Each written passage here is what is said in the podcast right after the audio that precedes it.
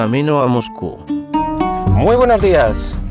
Hoy es miércoles 8 de agosto de 2018 y traigo un podcast cargadito de cambios. El primero y más evidente para vosotros es el del alojamiento de, este propio podcast. Eh, lo he ido avisando durante esta semana en un mensaje que puse ayer, en Twitter, he cambiado la descripción del podcast para que os enterarais de las nuevas direcciones, etcétera. En fin, llevaba mucho tiempo pensándolo en cómo lo hacía, cuál era la mejor forma y cómo podía hacerlo mejor para no perder los audios, etcétera. Y bueno, pues por fin llegó el momento. Eh, había oído y leído por ahí en varios sitios quejas de otros podcasters de Evox y de cómo maltrataba al usuario, etcétera, etcétera. A mí me parecía un poco exagerado, eh, pero empiezo a estar un poco de acuerdo. Quizá no tanto, no con esas palabras de maltratar, pero eh, en mi caso la decisión ha sido por la poquísima libertad que da eh, sobre el propio podcast. Mm, y sobre todo la, penosa interfaz que tiene para gestionar los, audios, eh, para poder cambiar, por ejemplo, pues eso, poder manejarlo como, como, tú quieras. Y el abandono de las, de las apps. Ese fue uno de los momentos, digamos, casi decisivos para, para el cambio, porque la de, la de Windows directamente es inservible.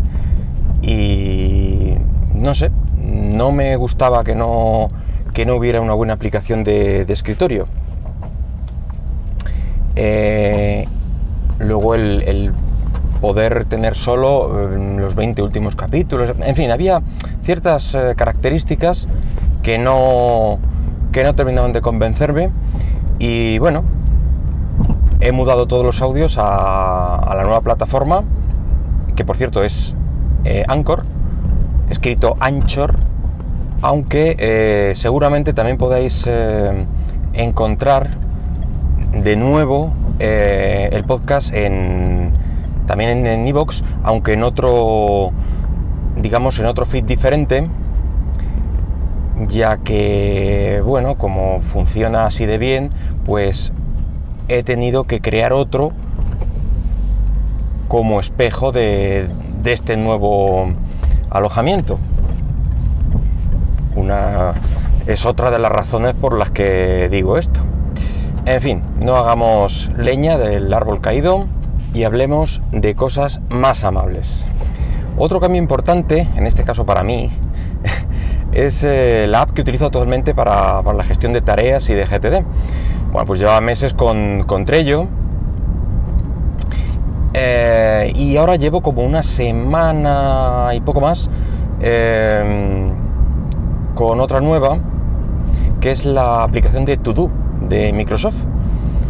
Ya la probé hace tiempo, no sé si llegué a comentároslo o no, a lo mejor de refilón o como que existía otra, otra aplicación de gestión de tareas, etcétera. Em, pero me pareció que estaba todavía demasiado en fase beta. Y hace poco la retomé y la verdad es que me pareció suficientemente madura como para darle una, oportunidad, teniendo en cuenta y a sabiendas de que tiene diferencias con, con la aplicación que usaba, con Trello. Y que hay cosas que puedo hacer y otras tantas que no como por ejemplo Trello permite la, inclusión de imágenes, ficheros en las tareas, pero Todo está más orientada a la simpleza, a listas simples de tareas y con posibles subtareas. Y ya, ya está, no hay posibilidad de subir enlaces, le puedes poner notas si quieres a una tarea, pero poco más. Le puedes dar también una temporización, en fin, que para mí me sirve para tener una lista con menos ruido, más, más limpia por la propia interfaz y eso permite una mejor gestión, sobre todo en pantallas pequeñas, que era donde me estaba fallando un poco Trello. En el móvil sobre todo funciona bastante bien esta de To y Trello con eso de tener las listas con scroll y tal no, no terminaba de gustarme. Tanto en el móvil como, como en la tablet ahora, ahora funcionan adecuadamente. Y hablando de tablet, otro cambio importante es que finalmente me he hecho con una tablet nueva para suplir el hueco que os comentaba hace un par de podcasts. Decir que no ha sido una tarea nada, nada fácil el decidirme. Y la verdad es que he ido sin, sin prejuicios, ni ideas preconcebidas, ni, ni nada con la experiencia que tenía de, de los, eh, los, últimos cacharritos que había probado, de, sobre todo el 2 en 1 de, del Chrome OS, mi primera idea fue buscar un convertible 2 en 1, esta vez avalado, digamos, por, Google con el Chrome OS oficial para que soportara las aplicaciones de Android, era un punto importante. Lo intentaba buscar de un tamaño más o menos comedido. Sé que no los hay muy pequeños, pero vamos, entre 10, 11 pulgadas, eh, pero he de decir que aquí en España aún no están muy difundidos y apenas hay opciones.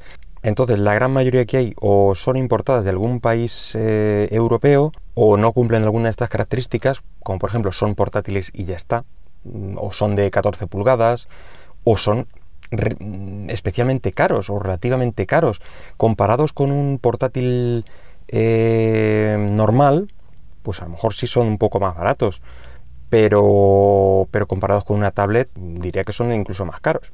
En fin, lo que más se ajustaba era algún modelo de Acer, eh, importándolo de, Estados Unidos, pero entre el precio que tenía, el envío, las aduanas, etcétera, eh, se subía demasiado para, para gastar en algo que realmente era un experimento y que no se había sido funcionar. Así que he decidido aplazar esta idea unos cuantos años y a ver si termina de cuajar. Mm, porque el tener las aplicaciones Android hace que, o yo mm, creo que así tiene lo, mejor de dos mundos. La experiencia de, navegación web completa, igual que en escritorio prácticamente, y las aplicaciones de, Android. Mm, por ahí he leído, y yo estoy bastante de acuerdo, que va a ser la combinación que puede terminar de matar eh, la tablet Android. Vamos a ver qué, qué para el futuro en este sentido. En fin, em, una vez que, decidí centrarme en las tablets, eh, estaba abierto todo. De hecho, es la primera vez que entraba el iPad en, mi radar. Eh, el modelo de este año. Descarté modelos anteriores, o bien de segunda mano, o bien en alguna tienda, algún modelo descatalogado, etcétera, porque al final el precio era el mismo, o, incluso más caro, entonces no tenía mucho sentido.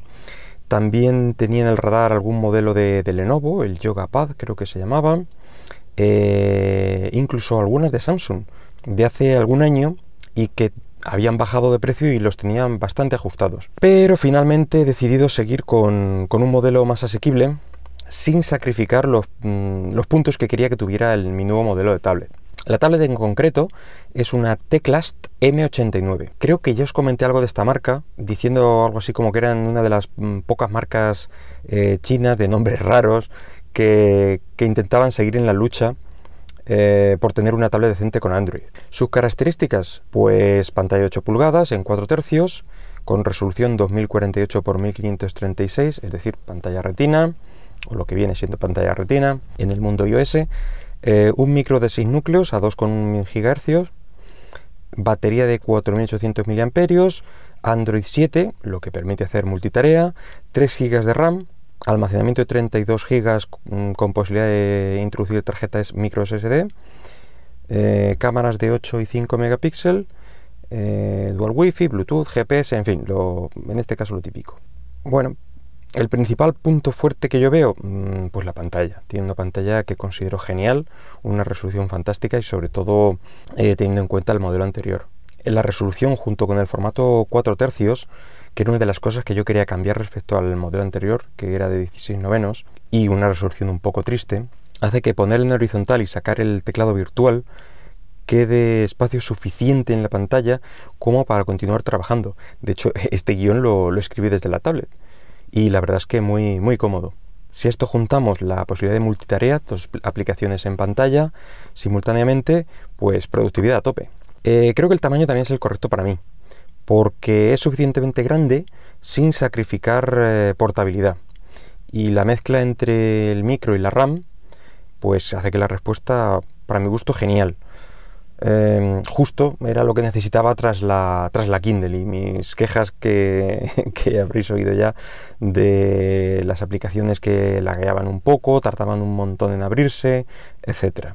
Además, el pack que compré venía con una, con una de estas funditas tipo, tipo iPad que se repliega sobre sí misma para hacer de soporte y, y que al cerrarla pone la tablet en suspensión automáticamente. También venía con un protector de cristal templado y un par de cositas más. En fin, todo ello por menos de 140 euros desde aquí, desde España. Así que lo tuve en casa en día y medio. Eso también es un punto a favor para, para los que como yo entiendan ese momento de enajenación. Me venga, sí, lo compro, pero tiene que estar mañana aquí.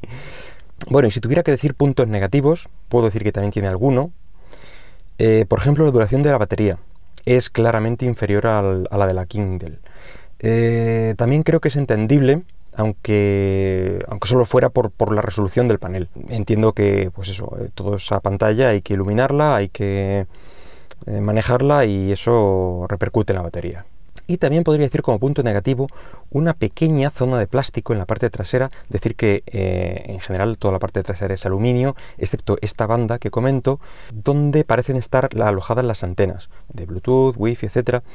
Y al cogerla, pues tiene un ligero crujido que le resta un poco de sensación de, solidez al, conjunto. No es nada como para descartar el modelo, pero bueno, si hay que decir algo negativo, este podría ser eh, un punto, ya que el resto se, siente muy sólido y se lo, se lo, agarras de ahí, hace un ligero... Eh, ¿Qué pasa? En general, y aun estando en ese momento de mariposas en el estómago y unicornios cagando arcoiris, pues creo que ha sido un acierto esta, esta compra.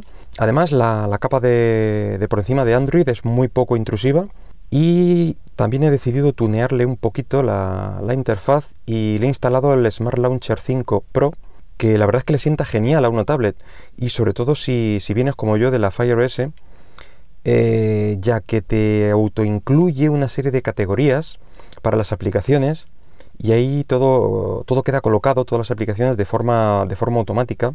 Tienes una pantalla para las aplicaciones de uso diario principal, digamos, y el resto en otra pantalla eh, en diferentes eh, tabs, digamos, que son las categorías que, comento. Eh, luego puedes meter tus widgets si quieres, etc.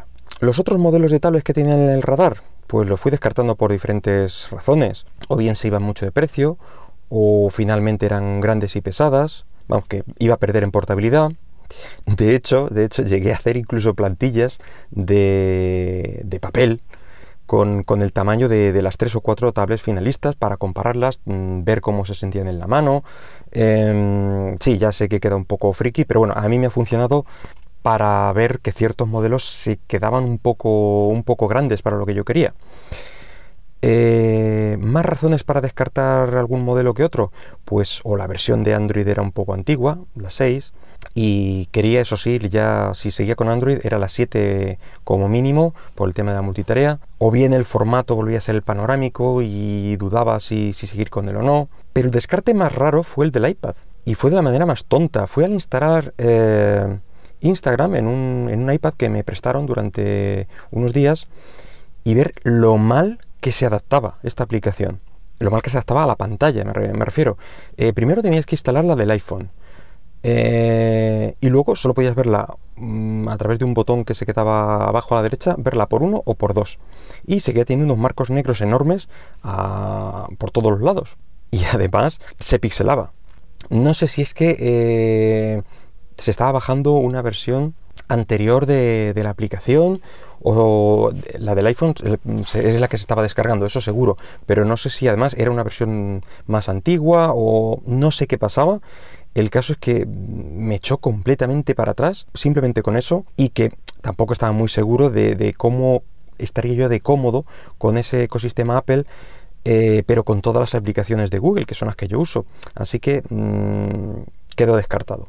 La otra opción, digamos, eh, de marca conocida, que era la Galaxy S2 de 8 pulgadas, eh, no estaba mal de precio en Amazon, estaba a 200 y pico.